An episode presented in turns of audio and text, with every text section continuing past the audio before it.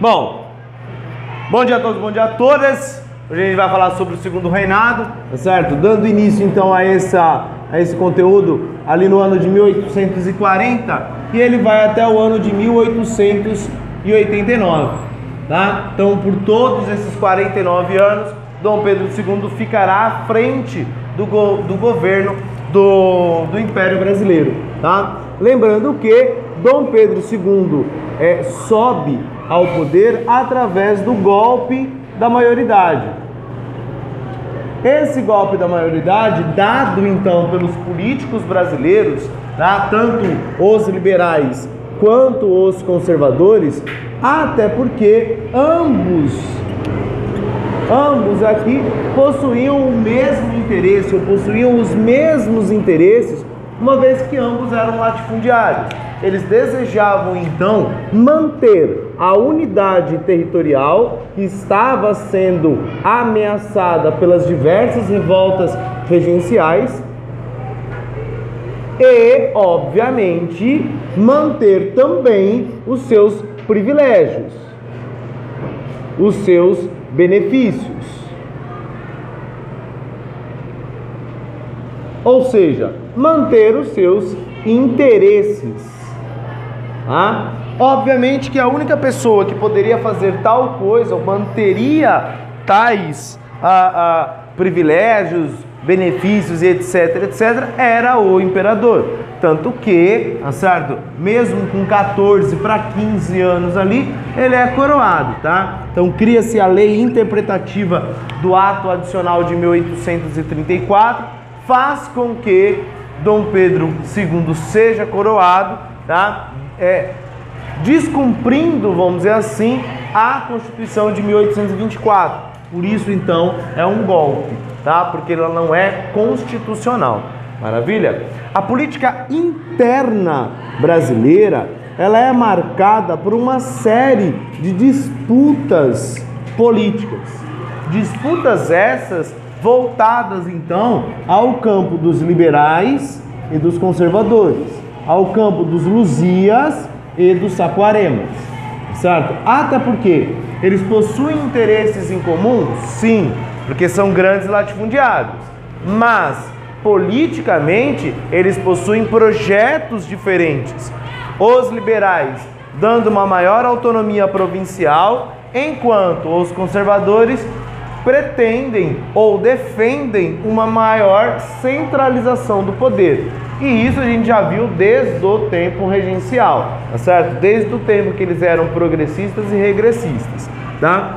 Essas disputas políticas, elas são marcadas, por exemplo, no ano de 1842 com as eleições era necessário então criar um ministério, era necessário criar um parlamento e essas eleições do qual iria formar-se esse parlamento é conhecido como ou é conhecida como eleições do cacete. Por conta do soco na cara, dedo no olho, chute na canela, cotonete molhado, joelhada na barriga, xingamento de mãe. Nossa, não, uma coisa feia que acontecia nessa época. Tá certo? É, as eleições do cacete, então, pessoal, foi justamente quando os liberais impedem com que ah, os eleitores dos conservadores cheguem até as urnas. Obviamente, colocando eles numa situação de é, agressão física, tá certo? Para que eles, é, eles fossem impedidos de. Ah, impedidos de votar. Obviamente que os conservadores não gostaram nada desse tipo de coisa e passaram então a, a criticar as eleições, tanto que ela é anulada por Dom Pedro II, tá certo? Gerando uma maior revolta ainda é, pelo lado dos liberais. Esses liberais se manifestam, tá certo? Chegam até as vias de fato nas ruas tá? Uma série de medidas foram criadas a partir do ano de, de 1842. Essas várias reformas liberais que o Dom Pedro irá promover são reformas liberais no nome, tá? Mas são reformas de fachada. Por que reformas de fachada? Porque se você olhar mesmo no íntimo, se você parar para analisar, elas são reformas centralizadoras. Há uma série de medidas centralizadoras em suas mãos, tá certo? O poder recai sobre a figura sobre a figura de Dom Pedro. Por isso então reformas de fachada, porque ela falava, é, é, mencionava um caráter liberal, mas na verdade ela era conservadora. Era só mesmo para que as pessoas pudessem achar que era o governo liberal, tá? Ah, exemplo: o parlamentarismo brasileiro. O parlamentarismo brasileiro também é chamado de parlamento às avessas, ao contrário. Esse parlamento às avessas, ao contrário, funciona às avessas, ao contrário do parlamento mundial. Olha que, que criativo. Isso é criativo, fala a verdade. Não é uma coisa que você fala, nossa, como assim? Puxa vida, uma criatividade, tá certo? Mas tudo bem. Esse parlamentarismo às avessas, pessoal, o rei possuía poder. No nosso caso, o, imperador possuía poder. Era o imperador que indicava o ministro, ah, o, o, desculpa, o presidente do Conselho dos Ministros era o imperador Dom Pedro II que indicava o ah, primeiro-ministro, entre aspas. Então ele detinha um poder, ele detinha a, a, a, a questão de você indicar ou não para o líder do poder executivo alguém que era favorável a ele, de situação e jamais de oposição. Tá? Então, desta forma, ele vai acumulando poder. Se acaso esse presidente do Conselho dos Ministros encher muito o saco, ele tira, coloca outro, até porque ele tem esse poder, tá? O parlamentarismo brasileiro, pessoal, ele nada mais é do que poder moderador disfarçado, porque o poder moderador lá do primeiro reinado deu um chabu geral. Ah, os negros ficaram revoltados mesmo com o negócio lá. Então, para que você continue tendo esse poder, mas que as pessoas não promovam tal manifestação, você camufla ele, tá certo? Você dá uma escondidinha ali, falando que é um parlamento, falando que é uma, algo mais liberal, que há divisão de poder, etc, etc. Mas Dom Pedro II, assim como seu pai, Dom Pedro I, detém o poder ao final das contas, tá? Ah, anos depois, pessoal, essas disputas políticas entre liberais e conservadores, elas foram ficando cada vez menores, até porque, mediante a tal centralização nas mãos de Dom Pedro II, é, cria-se também o Ministério da Conciliação, o Ministério de Paz, o Ministério então onde não há briga. Há, há até uma frase conhecida na época da qual fica, é, é, que, exprime, que exprime bem esse, esse, esse conteúdo, que é nada mais luzia do que um saquarema no poder. Ou seja, é farinha do mesmo saco. Tá? Não adianta a pessoa ser liberal ou conservadora. Ambos pensam da mesma forma.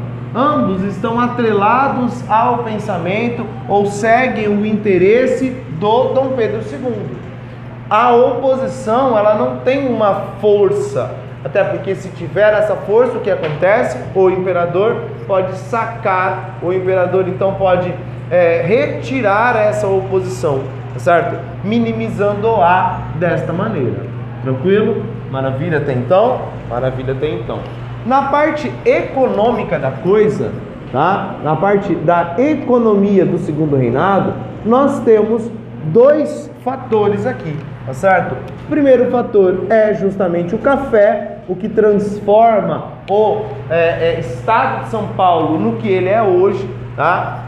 O café ele se torna a principal atividade econômica brasileira durante o segundo reinado, vai chegar e chegar ao seu apogeu, né, ao seu ápice, tá? Durante a fase republicana.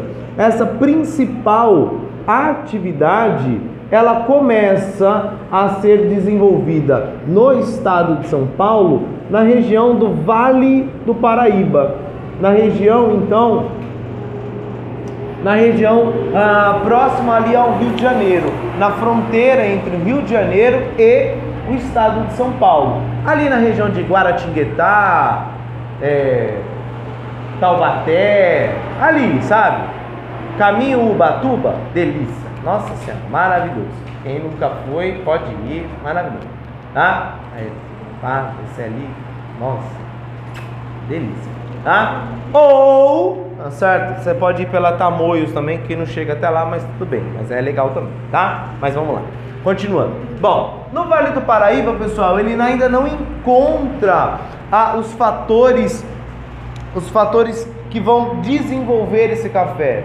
Mas é no oeste paulista que aí sim o, o, o bicho pega. Até porque no oeste paulista você vai encontrar dois fatores que vão privilegiar essa plantação de café maravilhosamente, que é a terra roxa e um clima favorável tá certo? Um clima tropical, é, é, um clima subtropical, tá? Um clima favorável, e aí, né, como já dizia aquele poeta, se tá favorável, tá tranquilo, né? No caso é o contrário, mas deu para entender a piada, né? tranquilo, tá favorável. É, tá, desculpa, vamos embora. Bom, aqui a região do Oeste Paulista, tá certo? Ela vai a, acabar acumulando, tá certo? Muito capital e esse capital é colocado ou é, ou é investido em uma melhoria urbana, tá certo? Até porque, pessoal, era necessário ligar a região do Oeste Paulista, região ali de Bauru, Botucatu, Jaú, vamos parar com a rima, né?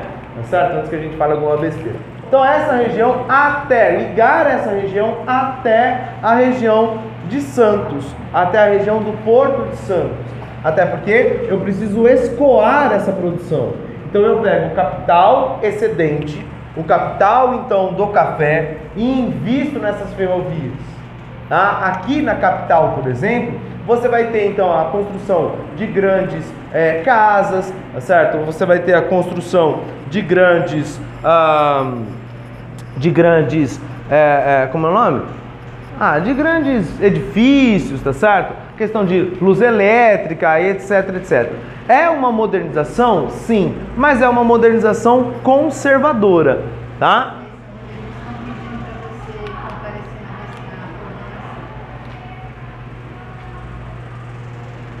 Bom, continuando. Ah, então, pessoal, há toda uma questão, tá certo? Há todo um, um uma modernização, mas essa modernização conservadora. Até porque algo que é primordial, santificado no Brasil, quando se fala em questão agrária, é o plantation.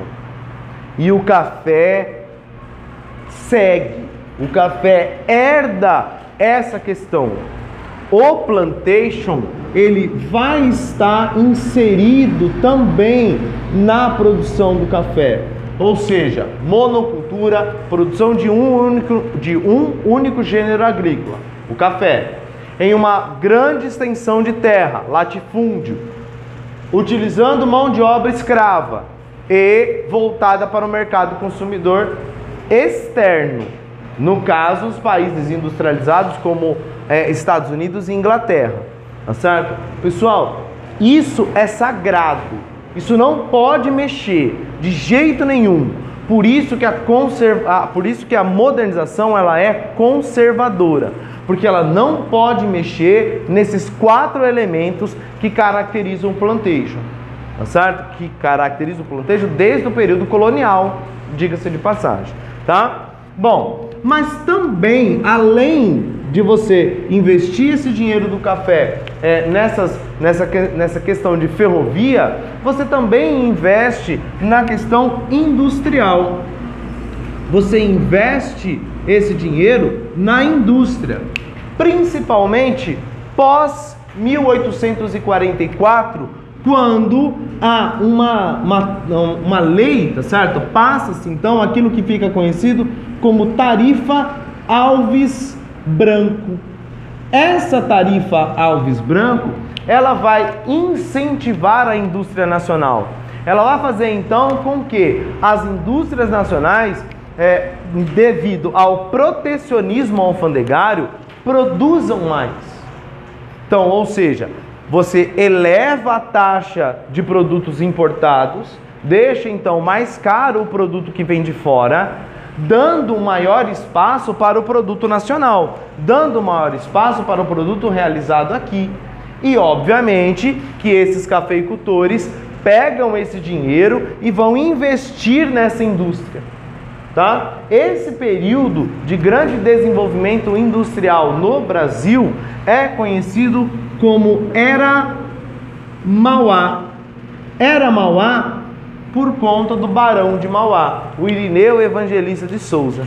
Tá? E, é, a Era Mauá, pessoal, ela, ela é, foi um grande desenvolvimento industrial, tá certo? O Barão de Mauá chegou a ser possivelmente o homem mais rico do é, império, mas, mas, quando a tarifa Alves Branco ela foi é, é, retirada, tá certo? Quando os produtos importados voltaram a ser é, mais baratos, obviamente que a indústria nacional tomou um forte golpe, tá? E assim como muitos, o Barão de Mauá também acaba é, sofrendo grandes prejuízos por conta disso, tá? E chega a, a, muitos, né, vamos dizer que ele chega até a falir, tá? Então, do homem mais rico do império, ele passa a ser um dos mais pobres aí mediante a essa falta de incentivo governamental e etc, etc,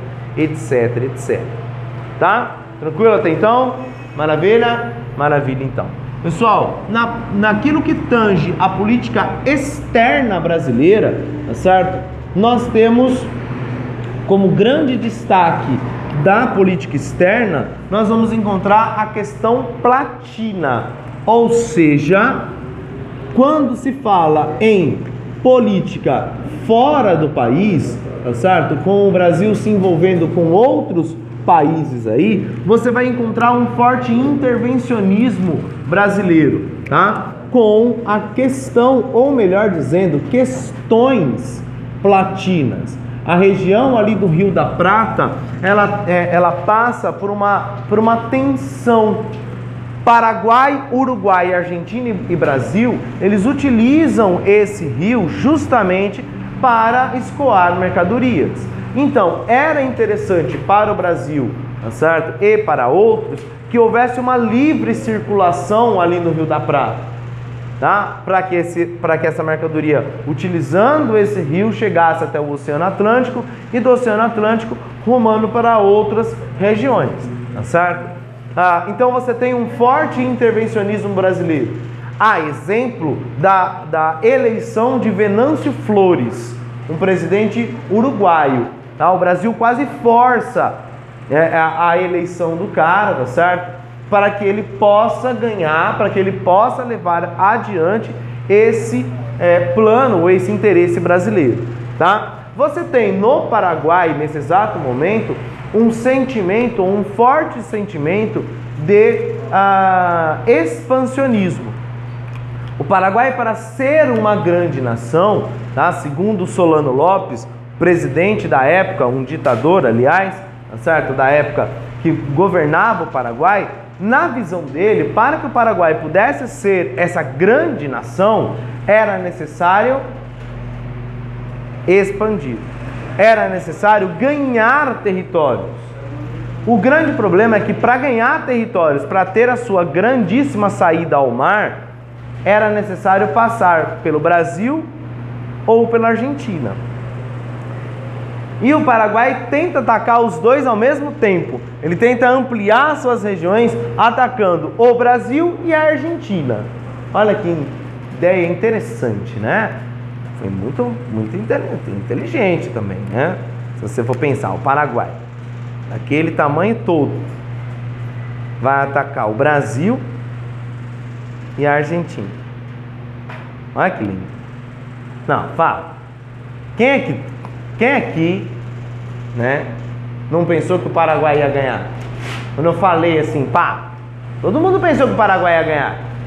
Que era um plano audacioso. Né? No começo, ele até saiu ganhando pelo fator surpresa, tá certo? Até porque você não tinha ali um exército formado, que nem, por exemplo, o Brasil, ele acaba ah, criando os voluntários da pátria. Como o Brasil não tinha um exército propriamente formado, dito e tal, tal, tal ele, ele é, faz com que as pessoas se, se é, é, como é, alistem voluntariamente, tá certo? Para que haja aí um, um exército.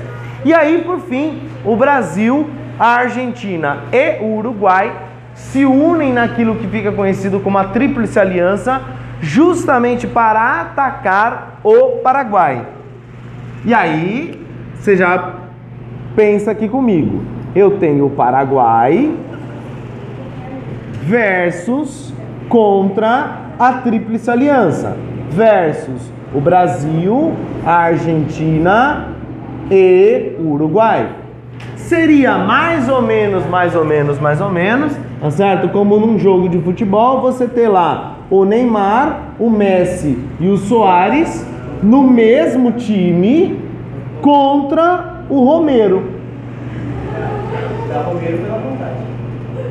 Por mais garra, né, determinação que o Romero tenha, ele não vai conseguir aguentar três jogadores, tá certo? A força dos três é muito grande, a, a, a, o disparate técnico é muito grande, tá certo? Então não tem como. Logo então, a Tríplice Aliança, pessoal, acaba promovendo um massacre sobre a região do, do Paraguai, tá certo? Muita gente morreu, muita gente morreu, tá? Aliás, o Paraguai aqui acaba ah, tendo, tendo fortíssimas crises tá? econômicas justamente pós-guerra do Paraguai. O Brasil ele também não passa ileso, tá? A República, a, a República ela vem crescendo no Brasil, principalmente pós-guerra do Paraguai. O, o como é o nome? O, a grande consequência da Guerra do Paraguai para o Brasil é justamente a crise da monarquia brasileira. Tá? Tranquilo? A crise da monarquia brasileira, pessoal, ela acaba sendo caracterizada por uma briga entre o império e a Igreja Católica, tá certo? Então a questão religiosa uma vez que a Igreja Católica proibia os maçons de frequentarem os, os cultos, as missas, tá certo? Então houve um desgaste aí entre a relação igreja e Estado, a relação entre igreja e Dom Pedro II. Você tem também a questão abolicionista,